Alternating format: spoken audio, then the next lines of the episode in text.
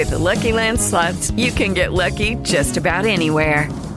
This is your captain speaking. Uh, we've got clear runway and the weather's fine, but we're just going to circle up here a while and uh, get lucky. No, no, nothing like that. It's just these cash prizes add up quick. So I suggest you sit back, keep your tray table upright, and start getting lucky.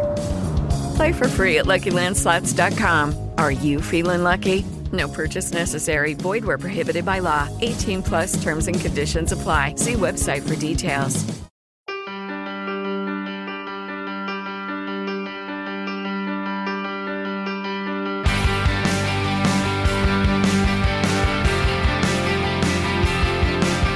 Muy buenas a todos y bienvenidos a este nuevo minuto en Nueva York que se graba en este primer día de primavera que realmente aquí todavía no ha llegado, como habréis podido ver en muchas redes sociales o en medios, ya que ayer tuvimos la que quizá, y solo quizá sea la última nevada de la temporada, una nevada ligera, pero que bueno, duró varias horas y dejó la, eh, la ciudad cubierta de blanco. Si bien hoy como las temperaturas ya no son las del invierno, pues eh, se ha derretido y todo es un goteo continuo de nieve derritiéndose de árboles, de cornisas, etcétera.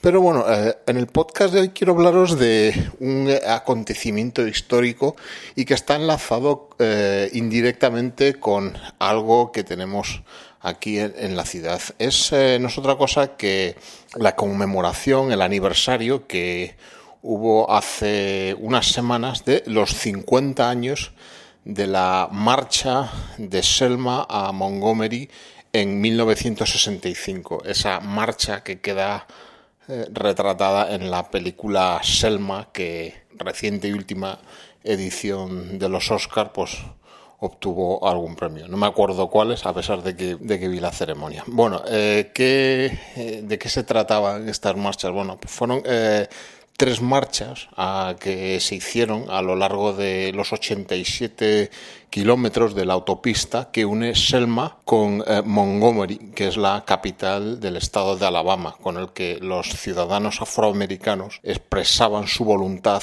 de ejercer su derecho constitucional al voto en la sociedad segregacionista de los estados del sur por aquel entonces. Y la, cuestión es que este derecho, a pesar de estar recogido en la Constitución de Estados Unidos, se topaba pues, de bruces muchas veces con legislaciones estatales obstruccionistas de los estados del sur que pues es que hacía eso, entorpecía que estos ciudadanos negros eh, pudieran ejercer su derecho al voto. ¿no? Temas como, eh, bueno, el voto aquí, si tienes derecho al voto, no es suficiente, sino que te tienes que inscribir para votar. Bueno, pues todas esas leyes eh, entorpecían ese proceso que en teoría debería ser fácil. La cosa empezó eh, sobre el 26 de febrero de este año de 1965, en el que un activista por los derechos civiles y diácono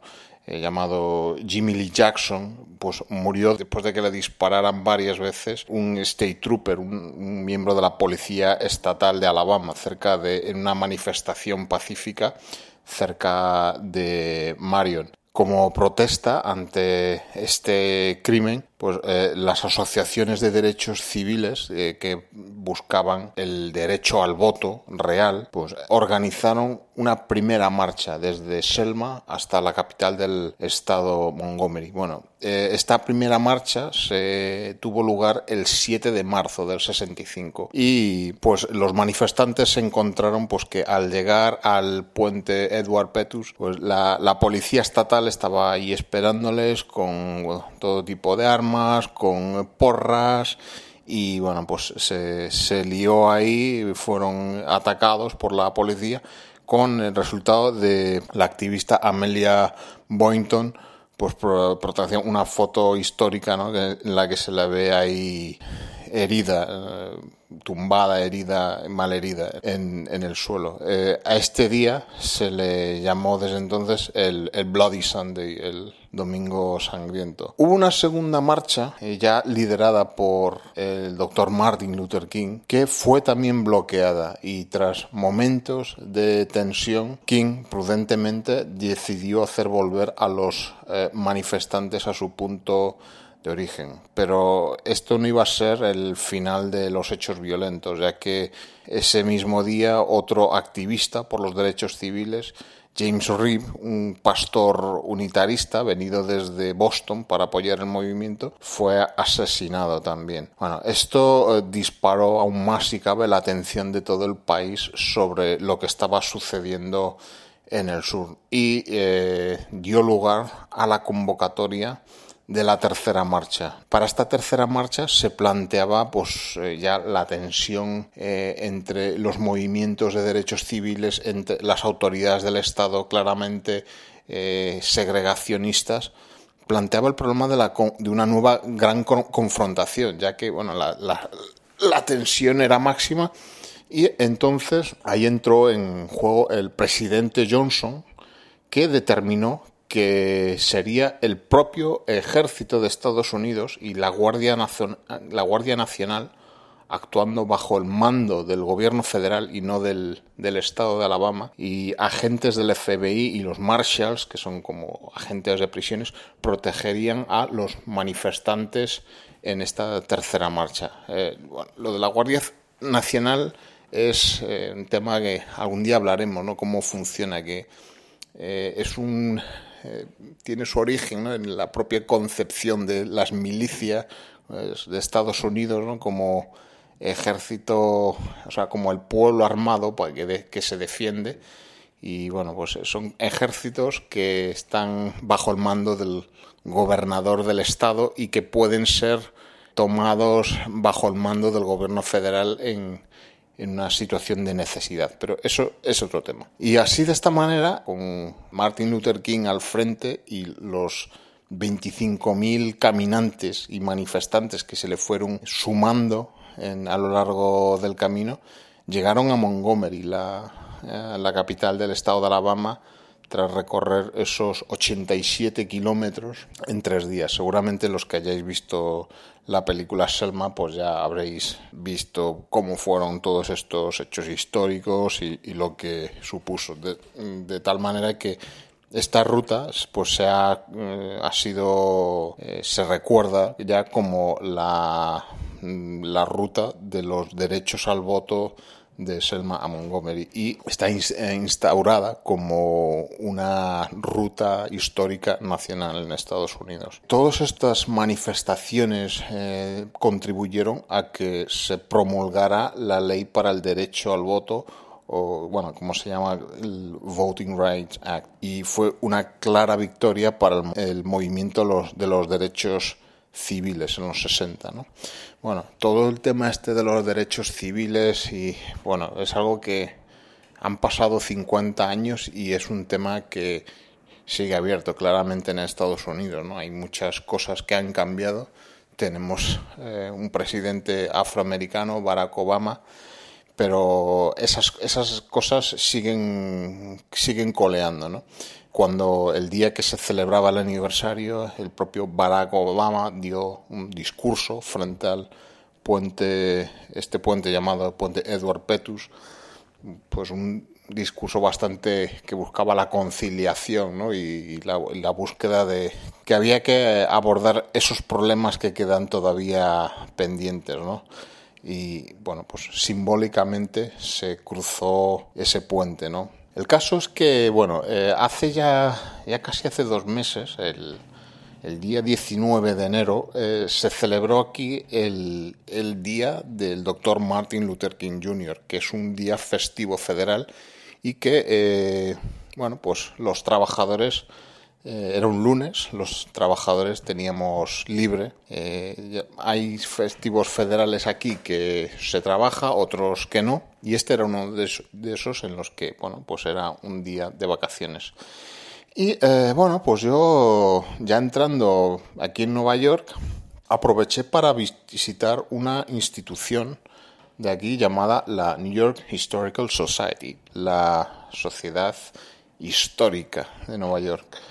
Bueno, eh, ¿dónde está? Bueno, pues está, los que habéis, hayáis andado por aquí, está muy cerca del Museo de Historia Natural y frente a Central Park, ¿no? Está en el número 170 de Central Park West, ese entorno en el que hay pues eh, bueno, esos museos y por el que es bastante agradable pasear. La New York Historical Society, bueno, pues es una institución cultural que bueno, se dedica a auspiciar eh, la investigación, presentar la historia, exposiciones artísticas, programas eh, públicos de educación que eh, bueno, pues conduzcan a, pues a mostrar el dinamismo de la historia y su influencia en el mundo actual.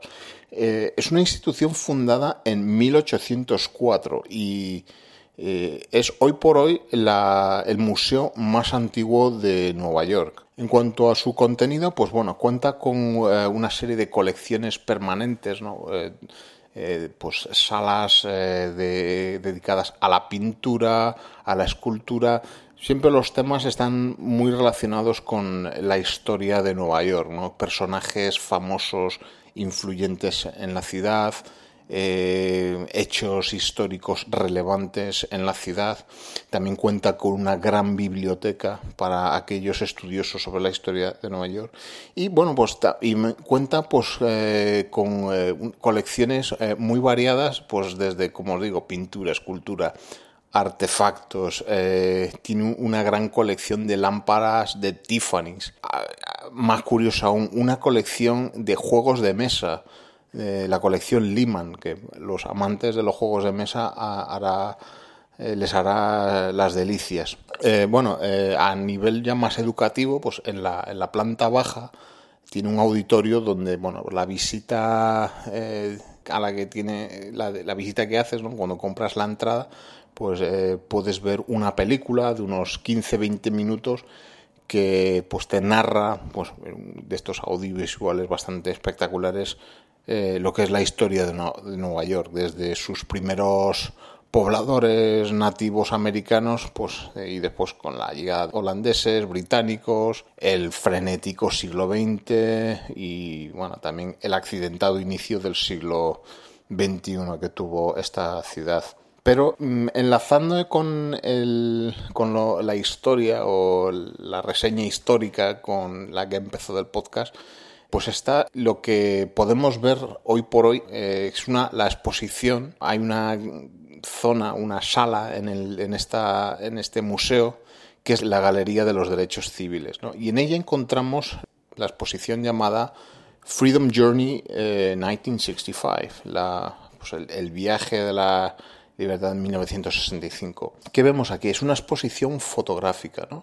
Es una muestra que nos va a presentar las impresionantes fotografías históricas de un señor llamado Stephen eh, Sommerstein, que documentó los, eh, los hechos eh, acaecidos en aquella marcha por los derechos civiles de marzo entre Selma y Montgomery que, que se, eh, os he contado. Eh, lo más curioso de, de, este señor que realizó estas fotografías es que realmente Somerstein era un estudiante en, en, Nueva York y era un y participaba en el periódico universitario de su facultad, estudiaba físicas y ni corto ni perezoso, cuando estas marchas sucedieron, bueno, pues eh, cogió sus cámaras y en un autobús y se fue para Alabama a documentar esta marcha. Quizá el ser un cándido joven estudiante le proporcionó acceso sin restricciones a, pues a los eh, principales personajes que encabezaban esta, esa marcha, desde pues el propio Martin Luther King a James Baldwin, Bella Rustin o la propia Rosa Parks, otro, otra mujer muy importante en la historia de los derechos civiles. ¿no? Según las eh, podemos ver en la exposición, el propio Sommerstein decía que bueno que él iba con cinco cámaras colgadas al, al cuello y bueno pues tuvo total libertad para retratar los hechos eh, ocurridos en aquellos tres días en que recorrieron ese camino de 54 millas, en el que él pudo tomar pues, más de 400 fotografías pues eh, imágenes de afroamericanos que se estaban eh, en las zonas rurales, se alineaban al, en los bordes de la carretera viendo cómo pasaban los manifestantes animándoles eh, o, simplemente otras personas que bueno eh, veían indiferentes como los manifestantes pasaban. El gran valor de esta exposición, bueno, aparte pues eh, son fotografías que al que le guste todo lo que es el fotoperiodismo, la fotografía como pues retrato de la realidad va a hacer las delicias, tienen una, una fuerza tremenda, ¿no? por los personajes. Pero el valor es que estas fotografías eh, nunca han tenido repercusión, nunca se convirtieron en grandes iconos históricos y bueno, únicamente Somerstein dice que él eh, vendió algunas fotos al New York Times Magazine, a, por aquel entonces a la televisión pública y a algunos coleccionistas privados, pero eh, la mayoría de ellas no han sido exhibidas hasta, no fueron exhibidas hasta el año 2010 en una exposición que se realizó en San Francisco. Ni siquiera el propio Sommerstein eh, se dedicó luego a la fotografía. Siempre esto fue un trabajo de un estudiante aficionado para un periódico universitario. ¿no? Sommerstein, eh, pues como os digo, estudió física, se convirtió en físico y trabajó toda su vida en el Observatorio Astrofísico de Harvard y en la compañía aeronáutica Lockheed Martin. O sea que nada que ver con lo que hizo en aquellos días. Y solo ah, después de jubilarse, en el año 2008, eh, volvió a retomar la, la fotografía como esa gran afición ¿no? y que ahora le ha hecho famoso gracias a haber estado presente y, e inmortalizando esa marcha histórica. En definitiva, una exposición que a mí me, me encantó, me parece muy interesante y que recomiendo a todo aquel que tenga la ocasión de verla, así como el resto de la New York Historical Society. No es el museo tampoco más conocido, ¿no? Ya se sabe cuáles son los, los más renombrados, pero si se tiene tiempo, yo lo recomiendo. Hay otras exposiciones también, por ejemplo, otra que también eh, pues trata otro tema histórico, eh, haciendo algo de autocrítica, ¿no? Que es eh, una que se llama Chinese American Exclusion Inclusion, ¿no? Que habla pues eh, la historia de las dificultades extraordinarias que experimentó la comunidad eh, inmigrante china en la primera mitad del siglo XX para pues, iniciar una nueva vida en los Estados Unidos, ¿no? Eh, en la que estaban pues, lastrados por prejuicios raciales que muchas otras comunidades que acudieron a este país no sufrieron, al menos en menor medida. ¿no? Pues hace pues nos muestra mucha documentación histórica, testimonios de aquella, aquella situación que vivían los, los inmigrantes chinos, ¿no? Y en definitiva, bueno, lo recomiendo. Eh, la, la, entrada a este museo, pues, es un poco cara, son 20 dólares, ¿no? Quizá parezca un poco mucho para el contenido que tenga, pero bueno, ya sabéis que la cultura siempre ha tenido su precio. Muy bien, pues hasta aquí está este podcast de hoy en que hemos hablado un poco, mezclando un poco de historia contemporánea americana con alguna una visita que se puede hacer en la ciudad, eh, sobre todo en estos próximos días ¿no? en que, y semanas en que seguramente mucha gente pasará algún día por esta ciudad. Yo me despido como siempre dando las gracias por haber escuchado y recordándoos que podéis suscribiros al podcast en las tres plataformas en las que se encuentra disponible, tanto en Spreaker, en iVoox o en iTunes, donde podéis dejar las reseñas y comentarios que consideréis oportunos. Me despido. Hasta el próximo minuto en Nueva York. Un saludo. Hello, it is Ryan, and I was on a flight the other day playing one of my favorite social spin slot games on chumbacasino.com. I looked over the person sitting next to me, and you know what they were doing? They were also playing Chumba Casino. Coincidence? I think not. Everybody's loving having fun with it. Chumba Casino is home to hundreds of casino style games that you can play for free anytime, anywhere, even at 30,000 feet. So sign up now at chumbacasino.com to claim your free welcome bonus. That's chumbacasino.com and live the Chumba life. No purchase necessary. Group. Void prohibited by law. See terms and conditions. 18 plus.